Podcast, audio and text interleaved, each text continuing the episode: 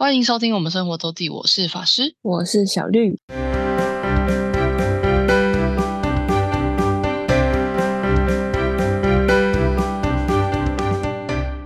每周分享生活的时刻啦。没错，这礼拜呢，我们我们前前阵子结束了那个哥本哈根的连载，然后我们应该讲了四集，我记得。好像是。对，然后在那之中，嗯，是在这之中吗？反正 anyway，老师我呢又去了另一个国家，哪里？叫克罗埃西亚。哦，但你你有听过这个国家名？有啊，但你对它熟吗？你为什么会知道这个地方，或是你对它有什么概了了解？没有了解，就是听过。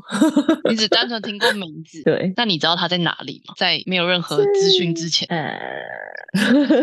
有有有一个没有 any anything is fine，就是有你就是没有查或是没有跟你讲之前，你对他有概，你就知道他啊，他是一个国家名称，就这样，还是你有依稀的概念，它啊大概在在什么，可能是哪哪个地区或是怎么样的一个国家？北边吗？北边好，没关系，我很喜欢这个答案。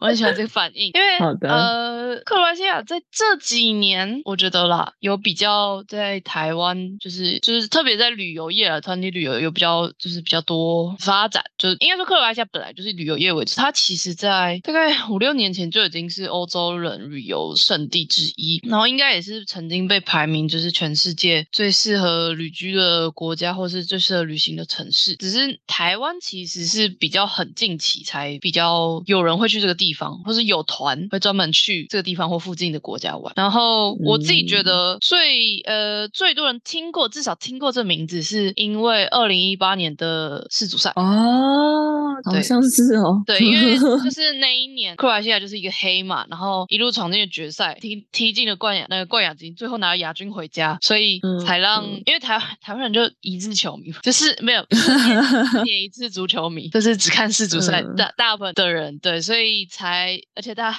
大家很热很热衷于买运彩、买彩券、买 买比赛，对，没有错。所以我我自己感受是，我我我其实不确定我是不是那时候才知道这个国家，但是应该不是，我们知道可能以前在课本学过，是真的比较常听到这个国家被提起是那一年，就是一八年的时候，因为世足赛。嗯，但我但就是我刚刚说他在欧洲其实是早朝已经很有名气的那个旅游胜地。他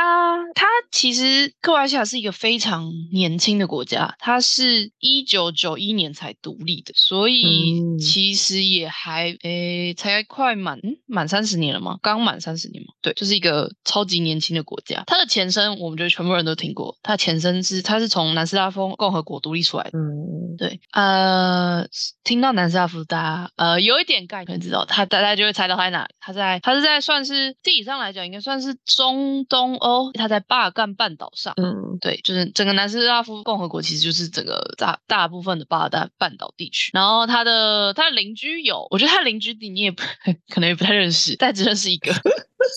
它的北边是斯洛维尼亚跟匈牙利，大家可能匈牙利听过。然后它的东边是呃塞尔维亚跟波士尼亚与赫塞哥维纳，这是一个超爆长的国家名。我们之后会简称它叫波赫，就是波斯尼亚与呃赫塞哥维纳，所以它简称就是取用这两个名字。啊，听这个名字就知道，这大概就是两群呃人组成的一个国家，或是两群呃政治实体组成的国家。所以它其实到现在应该都还是有一点冲突，或是反正两边就是不是同，不是不是不是一个共同的呃民族意识啊。好，这是隔壁的波赫，然后塞尔维亚。然后它的这边就是它的邻国，然后它南边，它南边是有波斯呃克罗埃西亚为什么成为旅游胜地？原因就是它南边是整串的海岸线，是接着亚得里亚海。其实亚得里亚海对台湾人我觉得也是陌生的，但它反正亚得里亚海会接近地中海，就是巴尔干半岛的西侧，然后就旁边有一个海，然后整个克罗埃西亚的地形，呃，就是它的它的形状长得也很神奇。有人说像是回力镖，然后或是有人有有一人形容是那个便当里面卤的大鸡腿。OK，对，大概可以想象，就因为它上面呃，它是比较像回力标一个侧 C V V 一个倒过来的 V 这个侧躺的 V 字形的概念，但是因为它上半部比较大，所以有人说它比较像鸡腿，就是。然后它的首都是 Zagreb，Zagreb 他们我们中文用是翻扎格雷布，我之后都会念英文啦，因为他们翻译因为这音译都就是太太绕口了。它首都在扎格，它扎格不是在就是我们刚刚讲那个鸡腿比较比较比较多肉那个地方，所以是比较靠山区，比较靠内陆。但克罗埃西亚比较精华或是旅游旺呃旺呃旅游业旺盛的地方，就是都是靠近亚得里亚海的海岸线这些这些地方，主要是这一点这些。所以很多人也说，很多人去克罗埃西亚不一定会进呃会到扎古尔这个首都，因为有有些人甚至说可以不用去，就是就是因为就是克克罗埃西亚最精华的地方就是那些那个海岸，就是亚得里亚海边的那些城市，所以很甚至有些人觉得扎古尔可以不用去啊。但是因为它是首都嘛，所以它的机飞机班航班还是比较多的，所以多多少少你的应该都还是会经过这个地方啦。然后我自己觉得是可以，还是可以待个一天啦，就是不用也没有到这么无聊到呃，就是你可以完全忽略它。但的确是呃，跟海边比起来，它是没有那么的。漂亮，没那么的美丽，没那么适合旅行。对，嗯啊，我们刚刚讲了它的这个地，呃，它的国土面的长相大概是这样，然后它的面积是五万六千多吧，好像就是呃，基本上就是以一点六倍的台湾大，所以就比台湾大一些，至少还在 scale 同一个 scale，就是没有大到很夸张。然后呃，克罗埃西亚这个名称是从它的英文名 Croatia 我们的音译，但其实根据克罗埃西亚语，他们自己的国家名称不是，就是不是念。做 Croatia，Croatia 是英文，他们的国家名是啊，应该叫我我我我绝对发音的不是很正确，但应该是 Hrvatska，H R V A T S K A，这是啊前面还有一个 Republic 啊，就是这个 Hrvatska 共和国的意思。然后也所以你会看到它就是这个国家的代码，或是用 H R 是用他们的那个克罗埃西亚语，而不是用 Croatia，就是这是它的那个名称，就是 这真的很难念 Hrvatska，是克罗埃西亚语。超 爆难，我觉得很难念。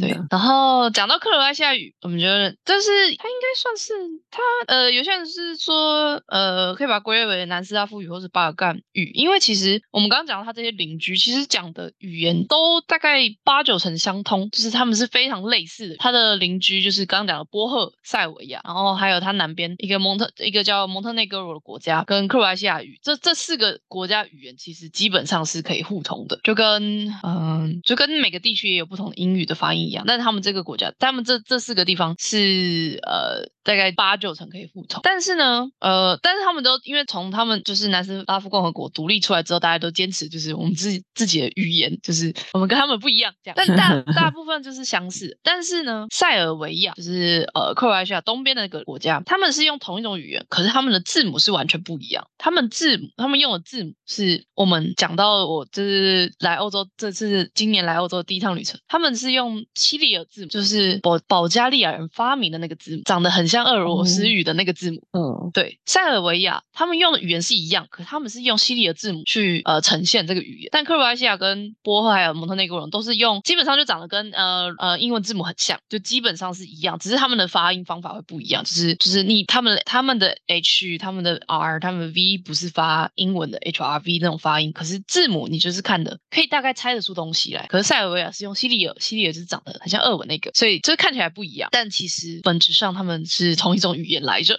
是一个蛮有趣的地方。而且我觉得就是其实我没有想到它是跟我们的讲到保加利亚的发明有相关联，因为塞尔维亚的在东边就是保加利亚，对，所以他们都是在巴尔干半岛上，对。嗯对，所以好像就是除了大概克克罗埃西亚人自己以外，不会特别，他们不会特别标他会讲呃克罗埃西亚语，他们可能会用南斯拉夫语和巴尔干语，就是之类的来代替这个这个语言，甚至有人会，或是有人会写他们那个，我是看一本书讲到，就是有人说呃他曾经看过有人就是一个应该是克罗埃西亚人，或是这这四国其中一个人，然后他的 CV 就是他的履历上就写他会写讲这四国语言，殊不知这四国语言 很强哎，对啊，好像你很厉害，你会讲四四种语言，精通四种语言，但啊他们就一样，其实其实是一样，哦对。哦，嗯，当然，因为各国都也是经过三十年，当然肯定有一些用字、用词、用法会衍生出各国惯用或是他们的一些规定的用法，但本质是很相似的。再来讲讲是哦，在今年就是 right now，今年二零二三年的年初开始，克罗埃西亚正式进入申根国，也开始使用欧元，所以哦。我这趟去的时候就是完全就是就是他们已经完全通通行欧元，但你还是会在那个就是商品的标价或是一些就是就是基本上就是标价，不管是网站或商品的标价，看到他们用旧的那个货币，他们旧的货币叫什么哎，我有点我忘记了，但就是他们今年改成欧元，嗯，对，这不然以前是你是要换，就是换他们当地的货币，跟就是你，然后汇率也会不一样。但是它跟欧元汇率就是应该是呃一比七块还八块吧，就是旧的那个克罗埃西亚的货币。哦，哎，我需要研究一下。但因为就是他今年加入申根国，然后今年加入欧元区这样，所以我去的时候是十月嘛，基本上已经完全就是完全就是可以用欧元，就是没有已经没有问题。嗯，对，就是就会看到，你是有时候那个收据上面就会看到他们那个原本是打打那个哦，我找到了，它原本叫 Kuna，就是他们的货币，然后原本是就是用 Kuna，然后会看到对对代号，你就会看到那个收据上面会写写 Kuna，就是多少 Kuna，然后它会有一个固定的换汇的，应该是 E 欧兑七块多 Kuna，就是他们那时候开始使用欧元的那个汇率。嗯，所以去上去就很方便，而且申根国嘛，就是你也不用再做边境审查或 for 呃签证。但原本对台湾应该也是就就就是也是免签，就是没有什么差别了，只是可能要盖章而已。哦，对，我们刚刚讲到那个，就是克罗埃西亚就是著名呃旅游胜地很久，也可以从一个地方看，算是看得出来，或是开端，就是你知道联合国教科文组织的世界遗产吗？有听过，听过世界遗产？好，对，就是反正就是联合国文教组织，它会呃，诶，每个就是你每个地方可以去申请，就是它是有价值要被保护的一个叫世界遗产。然后主要有分两种，或是呃两种、三种，一个是自然，一个是人文，或是你可以是同时自然人文，这样就是两种，呃，三总共有三种类。然后嗯这个，然后克罗埃西亚就有算是在第一批世界遗产的名单中就占占有三个地方。哦，就是在一九七九年，就第一次有所谓世界遗产，然后第一次宣布的时候，克罗埃西亚里国内就有三个地方是列入世界遗产，哦然后一个一个就是现在就是最大家去克罗埃西亚的知名，其实三个都很知名，但其中我觉得其中两个是最最有名，就是我们讲十六湖国家公园。哦，就是克罗埃西亚的那时候的世界自然遗产其中之一，然后另外一个就是 Dubrovnik 的古城杜夫罗布杜夫杜布罗夫尼克，真的是很绕口 很，Dubrovnik 难念，对，然后这也嗯是大概整个克罗埃西亚最多观光客的地方，就是超爆观光的地方。然后，但的而且它的确很美。然后这也是，那应该是文化遗产。然后这其中一个，然后再来再来第三个就是 Split 的呃戴克里仙宫，跟应该是周围的城区应该都有。然后这应该也是文化遗产。但是我记得那好像是罗马皇帝很喜欢度假的一个地方，就是戴克里。对。哦，就是早期早期人家的啊，这你看十三世纪他们就会来这边度假，就是克罗埃西亚从以前到现在都是一个旅游有靠旅游胜地圣地的，靠旅游业为主一主业之一的国家。嗯，嗯，对，旅游业是他们最的主业之一。这样，然后虽然如此，但其他的其他方面的经济，克罗埃西亚没有到特别的贵，但这种旅游城就是刚刚讲的 Dubrovnik，就是完全的价格会差非常多。我我今天刚刚在研究一下，就是研究一下克罗埃西亚的大概物价指数，它在欧盟国内算是也算是后后段版，没有到很后面，但比整体指数就是以欧盟的统计，大概比西班牙、葡萄牙再往再再便宜一点，但比比起很多呃东其他东欧国家，像匈牙利或者它的一堆邻居，还是贵一点点。整体排名是在在二十六名，然后整个欧盟在最贵就是那些北欧国家，然后荷兰在第九，这样。所以到克罗埃西亚，以台湾人来讲，应该还是会觉得有点贵，可是没有到很惊人，就是还还可以，只是观光地区还是都是比较贵。嗯，对的，这边其实因为巴尔干半岛整整个巴尔干半岛就是其实算是发展很早的，以全世界来讲发展很早的地区，就是就是以前的罗马帝国啊，然后拜占庭帝国、匈牙利帝国、鄂图曼土耳其，就是都是从从这边都有都是从巴尔干半岛这区开始，所以克罗西亚就是曾经经历过拜占庭、匈牙利，然后鄂图曼土耳其呃帝国的统治，所以是很多历史跟打打只是打打过占领过，嗯，对，呃，大概克罗埃西亚的基本介绍到这，你对它有比较了解了吗？有，它不再是只有克罗埃西亚五个字了。好，然后我们好的，没关系，我最喜欢有人就是完全不知道他，嗯非常好。好的，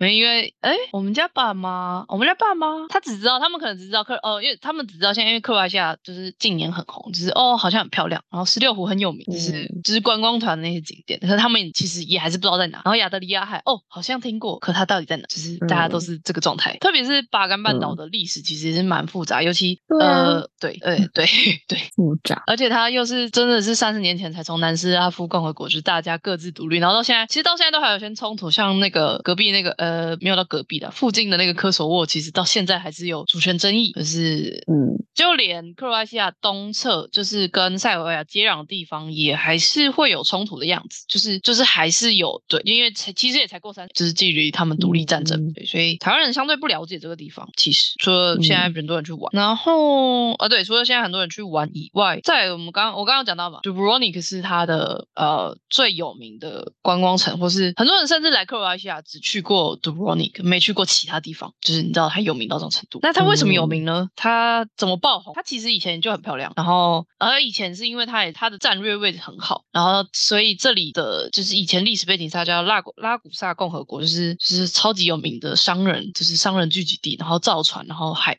海上贸易。它跟隔壁的威尼斯共和国，就是威尼斯也是以前很有名的那个嘛商嗯贸易国，它跟威尼斯可以并立并立的，在那时候在那个时代，就是对面就是威尼斯，对对，他们那个隔个啊亚得里亚海的左侧呃西侧就是威尼斯，是所以这个这个国这个地方就是早从早期就是商业发达，然后就赚很多钱，然后就东西就是不然城市的样貌就保存很好。但它为什么爆红？就是一部剧叫《冰与火之歌》。哦，对《冰与火之歌影集中的君临城就是在克罗埃西亚的 Dubrovnik 取景的。哇哦，虽然他最后一集好像都被大家骂得半死，但还是很多人会来朝圣。嗯，对，其实没看呐，但我也没看我知道，对，嗯，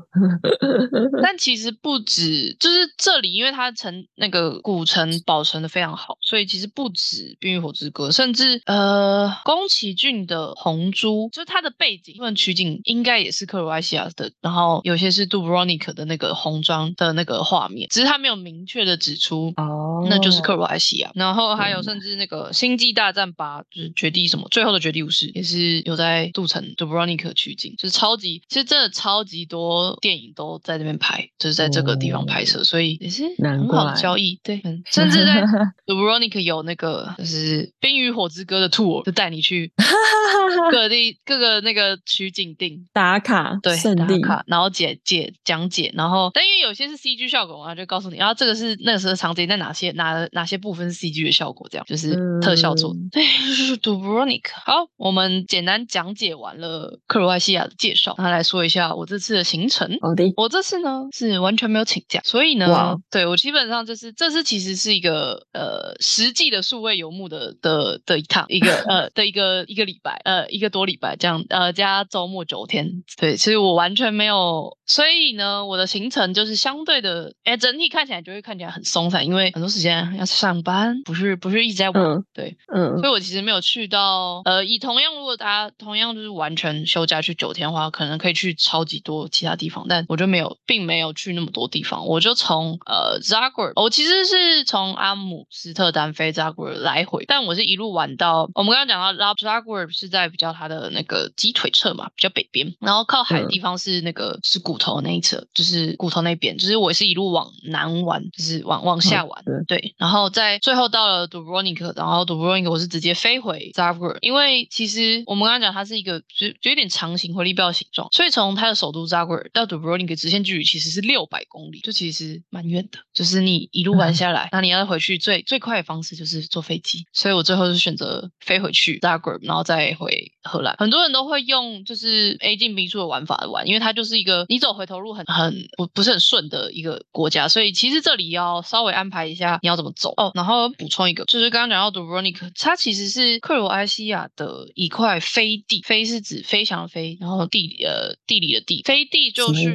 对飞地就是说，其实这个这个地区跟你自己的所属国家是没有相连。我我觉得哦比较比较简比较简单是这样解释，它有分内飞地、外飞地。然后像 Dubrovnik 就是它其实跟克罗埃西亚中间有一小段的地区是波赫的地领土，所以你如果是顺着海岸线走，你会从克克罗埃西亚要先进到波赫，再从波赫进到 Dubrovnik，就是克罗再回到克罗埃西亚这样，就有点像苗栗国的概念。对，如果你这样想，这是一一种一种解释，或是说这是这是一个呃对，然后所以它是一个飞地，只是说他们现在有，因为他们那个那个海岸外侧有一些岛屿，但但那些岛屿都属于克罗埃西亚，虽然他们后来就建了一座桥，所以我这次是搭客运从那个 Split 到 Dubrovnik，就是我去我去 Dubrovnik 是搭客运，所以它的客运为了不要过海关，因为波赫是波赫上不是欧盟国，它不是申根区，他们是要过海关，所以他宁可绕海边，然后往岛屿上开，因为他做，因为他们开辟一个桥，就是宁可绕过呃波赫的领土，再回到呃再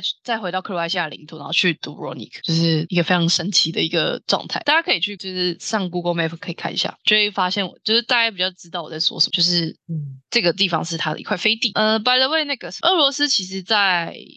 呃，波罗的海三小国那边也有一块飞地，就是就是那个那块那个区域，就是旁边都是欧盟国，然后西侧是面海，但是它是属于俄罗斯的，就是哦也有一块这这个地，也是这个地方。其实国际上世界上其实有有一些飞地，就是是有一些的，对，就是刚好 Dubrovnik 就是这个这个例，然后通常很多很多飞地就是打仗的来源啊。那个前阵的亚塞拜嗯嗯嗯嗯嗯，亚塞拜人他们也就是因为各自他们在各自的领土都有各自的飞地，也是也是这样，就是打来打去。好，它是杜城，然后回来还有讲我行程，所以我就从 Zagreb，我是飞 Zagreb，然后从 Zagreb 开始往南玩，然后去了十六湖，然后去了 Zadar，Zadar，然后 Split，Split，接着就哦 Split 之后我去了一个岛叫 Hot Hot，然后再回来，然后再去 Dubrovnik，然后从 Dubrovnik 飞回 Zagreb，再从 Zagreb 回荷兰，这是整个行程。然后我总共去了真正呃，这有旅行的天数应该是九天，因为我第一天是大概将近午夜十二点到的，然后最后一天是早上七点的飞机，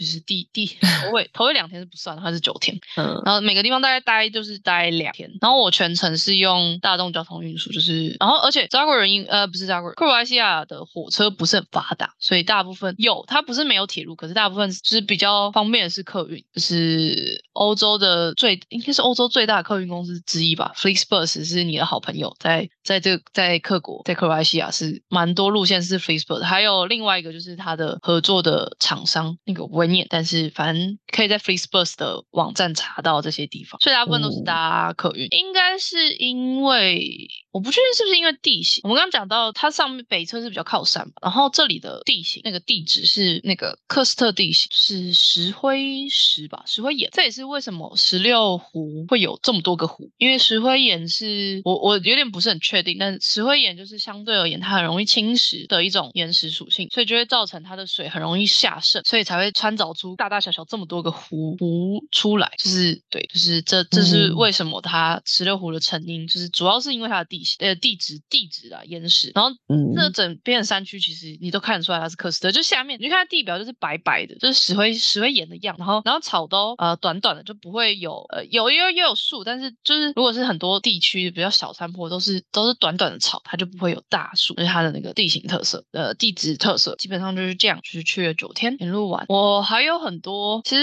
除了杜城跟 Split 也算是大家推荐吧，还有很多人推荐就是呃它的西侧也是靠近亚得里亚海的地方，呃普拉，然后还有乌马格吧，然后波雷奇，就是很多人就说你不去这些地方吗？就是大家看到我 对我的行程的时候，他说拉达尔就看一个夕阳就好，Split 去个岛就好，然后还有 Zagreb 不用进去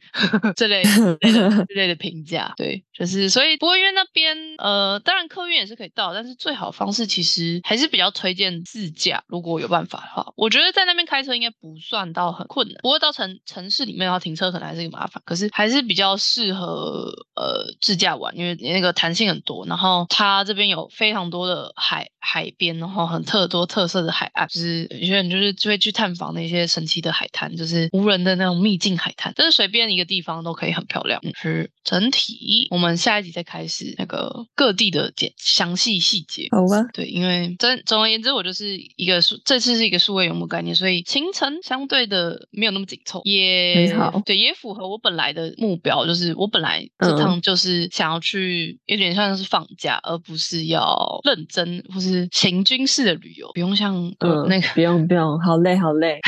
对，没有没有要这样，就是不需要，很长时间就是待在海边看灯夕阳，或是在海边发呆哦，而且好哦。爽，白来我是十月中下旬去的，天气还很好，就是还很舒服，但下海可能还是偏冷啊，因为而且亚得里亚海本来水温就是比较偏凉的海域，所以我是没有真的嗯下海，就是下去海边你里面玩，可是是完全可以，你还是可以看到很多人在游泳，然后在沙滩上晒太阳，就是十月嗯底。还行，就是还算是不会太冷，嗯，还是可以很好的天气。好的，我们的克罗埃西亚的简介跟呃为什么去的简就是原因就到这里。好哟，好的，感谢大家收听，我是法师，我是小绿，大家再见，拜拜。拜拜。如果想要看看我们在生活周记所提到的内容、照片等，欢迎追踪生活周记的 Instagram 跟 Facebook 粉丝专业哦。